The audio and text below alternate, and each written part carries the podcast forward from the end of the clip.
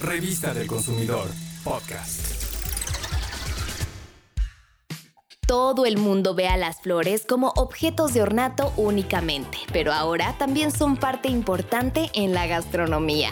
Sí, ahora su aroma y textura enriquecen el sabor y dan colorido y belleza a sopas, platillos salados, ensaladas, cócteles, infusiones y postres. Eso sí, no todas las flores son comestibles y en la mayoría de los casos lo que pueden comerse de ellas son solo los pétalos. Por eso hay que estar bien informados sobre cuáles se pueden comer, qué características deben tener y cómo prepararlas. Algunas de las flores que más se conocen en nuestra cocina son la flor de calabaza, la jamaica y la manzanilla. Pero también son comestibles el cempasúchil, la caléndula, el crisantemo, la dalia, la lavanda y el pensamiento, entre otras. Para consumirlas debes adquirir las que son exclusivamente para uso en la cocina. También puedes cultivarlas, solo ten la certeza de adquirir plantas a las que no se les han añadido agroquímicos. Considera que si les pones composta hecha en casa puedes tener una buena producción de flores. Debes lavarlas con mucho cuidado y desinfectar los pétalos como cualquier otra verdura. Cuida las cantidades de los pétalos utilizados en cada preparación para que el sabor se mantenga presente y resalte entre los demás ingredientes.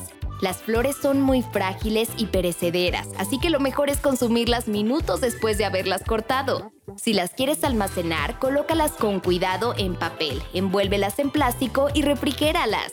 Para conocer un poco más del tema, escucha esto sobre las flores de calabaza. Estas se usan como alimento desde tiempos prehispánicos. Incluso hay platillos tradicionales que se preparan con ellas, como la sopa de guías de Oaxaca y las quesadillas, que se acostumbran en el centro de México. También puedes consumirlas en cremas o como relleno de algún chile. Pueden ser el platillo principal de una comida si las rellenas de queso y las sirves en un caldo espeso de jitomate o en salsa verde. Hay flores de calabaza de distintos tipos, pero todas tienen un sabor similar y se usan además como guarnición o como ingrediente principal de un aderezo. Hablemos de la flor de Jamaica. No solo nos da el placer de un agua refrescante. Esta flor, que se compra deshidratada, también se usa en platillos y mermeladas. Una vez que se ha cocido, no la tires. Puedes aprovecharla para guisarla como las verduras y comerla en tacos o tortitas con huevo. El cempasúchil, muy conocido en celebraciones del Día de Muertos, puede comerse crudo o hervido, no importa si es de color naranja o amarillo, cualquiera es extraordinario en ensaladas. De unos años para acá, esta flor también se ha utilizado en la elaboración de postres, guisados, cremas, salsas, sopas, nieves y helados. La caléndula es un arbusto de aproximadamente 30 a 60 centímetros de altura, de hojas ovaladas y aserradas. Sus flores son aromáticas, de color blanco, amarillo o rosado. Se prepara en tortitas con huevo, en sopa de verduras y ensaladas.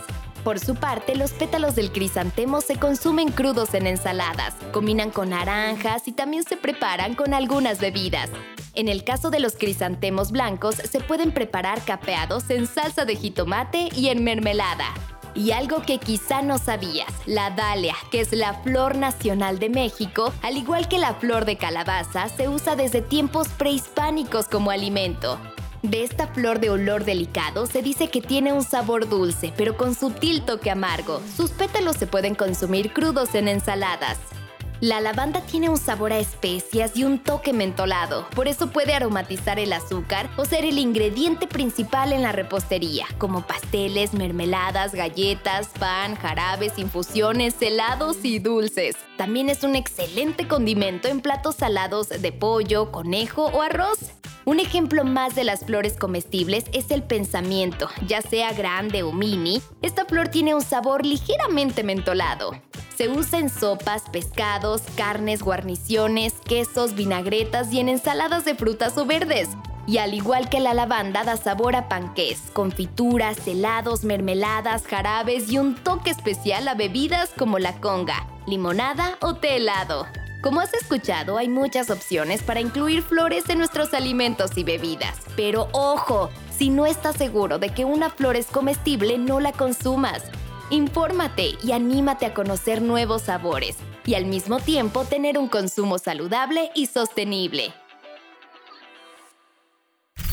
Revista del Consumidor, podcast.